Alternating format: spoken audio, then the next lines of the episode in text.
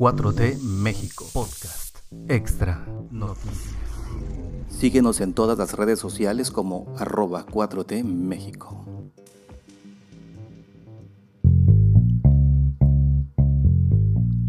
Miércoles 17 de noviembre. Ya no me acuerdo si ayer dije dije mal la fecha. Creo que dije 15. Pero bueno, aquí estamos. Muchas gracias por estar aquí en este podcast 4T México Noticias. Estamos para hacer las noticias que consideramos más relevantes dentro de este panorama político de México, dentro de estos cambios que se vienen a dar dentro de la cuarta transformación de la vida pública en México. Así es que suscríbanse y compartan este podcast, ya saben, desde cualquier eh, podcast, eh, aplicación de podcast que, tengan, ya sea Apple Podcast, Spotify, Google Podcast, etcétera, donde van a encontrar todo lo que el presidente Andrés Manuel López Obrador diga. Y aparte este bonus que estamos haciendo que es el bonus de noticias para empezar el día eh, tratando de ser lo más corto posible, lo más entendible posible para que tengan ustedes eh, la información pura y dura. Yo soy Mario Alfonso, pueden seguirme en arroba Mario Alfonso en Twitter y síganos en arroba 4T México en Facebook para ver todas las noticias. Empezamos con el presidente López Obrador que estuvo agradeciendo a todos los legisladores y las legisladoras por la aprobación del presupuesto federal 2022, el presupuesto de egresos de la federación o por sus siglas PEF o el PEF 2022. Él los invitó a Palacio Nacional y estuvieron allí dando algunos discursos y el presidente obviamente pues enfatizó temas importantes porque con esto de la aprobación del presupuesto, el mismo presidente menciona que es para combatir la desigualdad que existe en el país, la pobreza, que se atiendan a los jóvenes, que muchas veces por faltas de oportunidades son absorbidos por la violencia, por la delincuencia organizada, etc. El presidente entonces agradece a la bancada de los tres partidos, que fueron el Partido Verde Ecologista de México, el Partido del Trabajo y desde luego el Partido Morena. Además dijo que pues esto garantiza las obras de infraestructura fundamentales, ¿no? que son el estandarte de la cuarta transformación, que es el Aeropuerto Internacional General Felipe Ángeles, las obras del Istmo de Tehuantepec, la rehabilitación de las seis refinerías que existen y de la nueva refinería que existirá en Dos Bocas, Paraíso Tabasco. Reconoció además eh, la congruencia, la congruencia que tienen estos legisladores, eh, las legisladoras en su actuar con los principios de austeridad, de no corrupción, y no están poniendo eh, por delante lo que les conviene a ellos, sino que están poniendo el beneficio del pueblo en primer lugar. El presidente López Obrador estuvo ni más ni menos que en Mérida para inaugurar el Tianguis Turístico 2021. El turismo es fundamental, es una actividad económica con dimensión social porque genera empleos, y riqueza que se distribuye. Esto fue lo que dijo el presidente López Obrador en Mérida, Yucatán, en el evento que representa pues una etapa diferente por la post-pandemia de COVID-19.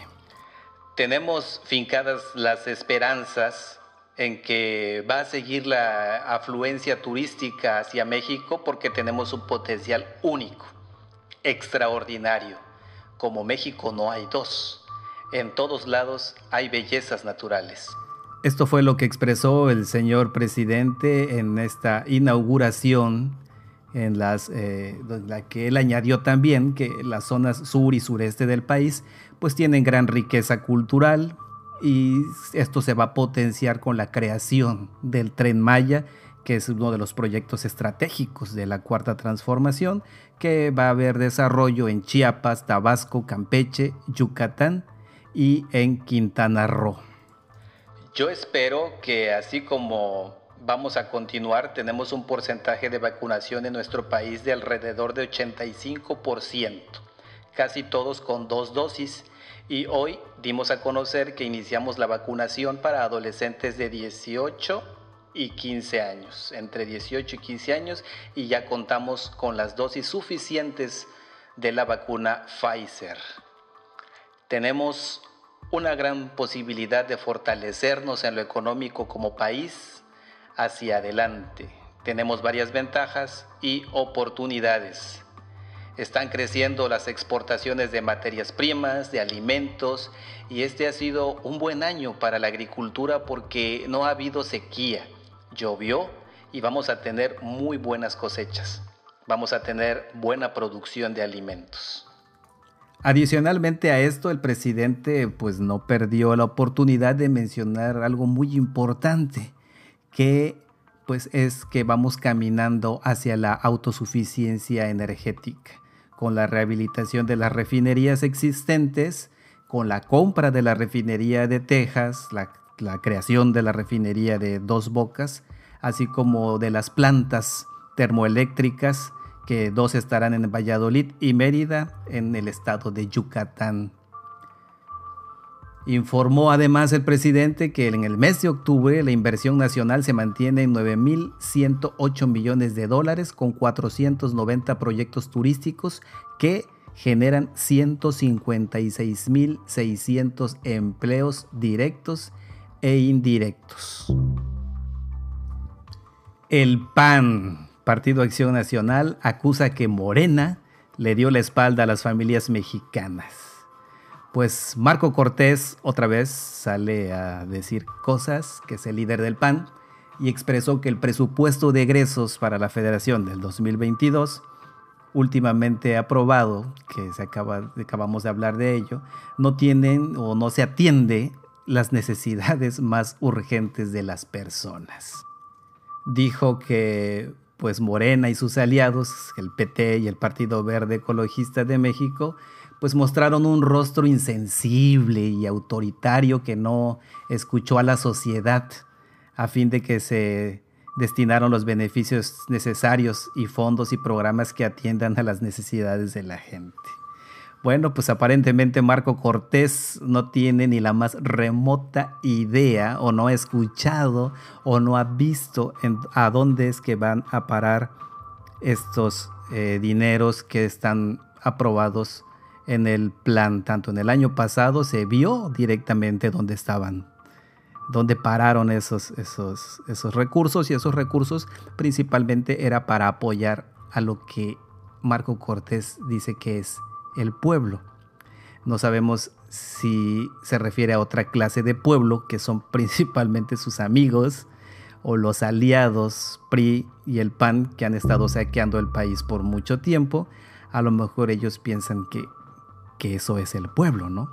Pero afortunadamente el presupuesto ahí está y Marco Cortés sale a dar otra noticia pues eh, que no tiene un fundamento, no hay un argumento de debate, ¿no? Lo que la oposición está haciendo siempre es tirar y tirar noticias falsas, decir cosas sin un sustento, sin un argumento, sin un respaldo de las palabras que están diciendo.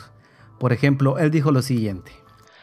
Por eso debemos decirlo de manera clara y contundente a los mexicanos. El presupuesto aprobado por Morena, el PT y el Partido Verde Ecologista de México no atiende las necesidades más urgentes de la gente.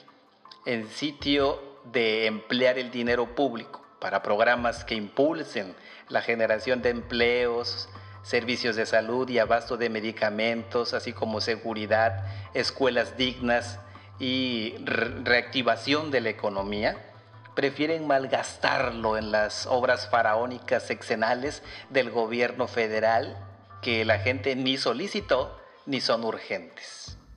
Eso es lo que menciona Marco Cortés nuevamente haciendo el ridículo, eh, diciendo pues todo esto que, que es un discurso de la oposición que pues ya lo tienen más que ensayado, ¿no? Por ejemplo, eh, ellos hablan acerca de pues que el seguro popular debería regresar, que las estancias familiares para madres trabajadoras deben existir, el Fonden, que sabemos que era pues un, un costal sin fondo donde se robaban los recursos, los refugios para mujeres violentadas, todo esto que sí realmente existe y sí se está atendiendo, pero de manera directa y que ya no está pasando por las manos de estas personas que se quedaban con ellos, que precisamente eran del Partido Acción Nacional y del Partido Revolucionario Institucional, sí existen, pero ellos lo meten a un debate y siguen insistiendo en eso cuando sabemos que todo lo que sucedía era robarse el dinero y para muestra un botón. Tenemos a Rosario Robles que se robaba el dinero directamente de Sede Sol. Y algo muy importante que dijo Marco Cortés, dijo que el Partido Acción Nacional va a redoblar sus esfuerzos para convocar a la sociedad y exigir al gobierno federal la atención de las demandas básicas para salir adelante sin dádivas ni clientelismos. Ahora queda una pregunta en el aire. ¿La sociedad realmente apoyará al Partido Acción Nacional? ¿Le creen realmente a Marco Cortés que el Partido Acción Nacional eh, pueda atender las demandas básicas? Más de 100 países están interesados en el Plan Mundial de Fraternidad y Bienestar presentado por el presidente Andrés Manuel López Obrador en la ONU. Esto es lo que dice el canciller Marcelo Ebrard a pesar de que el documento ya completo, ya bien escrito, redactado, con todos los detalles, se presentará hasta el 22 de noviembre, el canciller Marcelo Ebrard eh, dijo lo siguiente. En este momento tenemos interés ya de más de 100 países de participar o de formar parte o de aportar a este plan. Lo más relevante o la relevancia de hacer un planteamiento de esa naturaleza en el Consejo de Seguridad cuando se llevan muchos años asumiéndose que la situación que el presidente planteó es que así es la situación habitual, lo normal no se debería de discutir y lo sabemos. Entonces, un llamado ético de ese calado y de esa profundidad, por supuesto que genera un gran interés en muchos países y vamos a presentar ese plan. En síntesis, la instrucción que nos dio el presidente es presentar en la semana que inicia el 22 de noviembre, o sea, la próxima semana, presentar ya el documento conceptual con los detalles correspondientes a todos los países representados en las Naciones Unidas. Y es que ese mismo día que el presidente López Obrador presentó el plan de fraternidad, se llama Plan Mundial de Fraternidad y Bienestar. En ese mismo día, más de 47 países se inscribieron para participar en el proyecto, que estaría compuesto de un 4% voluntario que pagarían las mil personas más ricas del mundo. Otro porcentaje también del 4% pagarían las mil empresas más grandes del mundo y los países del G20 destinarían 0.2% de su Producto Interno Bruto a este fondo. Y con esto se haría una recaudación más o menos de un billón de dólares que serviría para sacar de la pobreza a 750 millones de personas que sobreviven con menos de 2 dólares al día. Dentro del mismo plan se plantea a grosso modo, porque no se ha entregado completamente los detalles, pero los primeros destinatarios sería lo que está pasando con la cuarta transformación en México.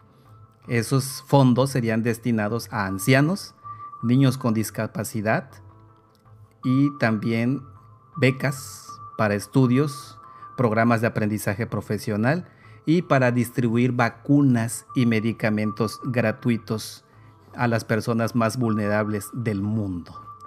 Este es un una gran noticia y ojalá y pueda proceder en la Organización de las Naciones Unidas, ojalá y las personas más ricas del mundo, así como las empresas más ricas del mundo, puedan reflexionar en este sentido y poder así solucionar uno de los grandes problemas del mundo, que es la desigualdad social y la pobreza extrema.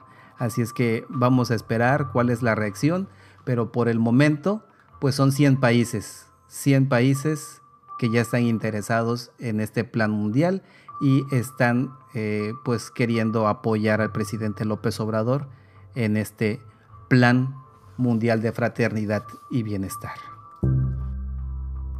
Estas son las noticias que tenemos seleccionadas para ustedes aquí en 4T México Noticias. Muchísimas gracias por escucharnos. No olviden compartir, compartir y compartir. Nos vemos el día de mañana. Yo soy Mario Alfonso. Regístrense por favor en Facebook y eh, denle seguir o like a nuestra página arroba 4T México y eh, a este podcast, por favor, compártanlo con sus amigos, vecinos y demás. Entonces nos vemos el día de mañana con más noticias para empezar el día 4T México Noticias. Hasta mañana. Este podcast fue publicado por 4T México. Producido por Mario Alfonso. No olvides seguirnos en todas las redes sociales como arroba 4T México.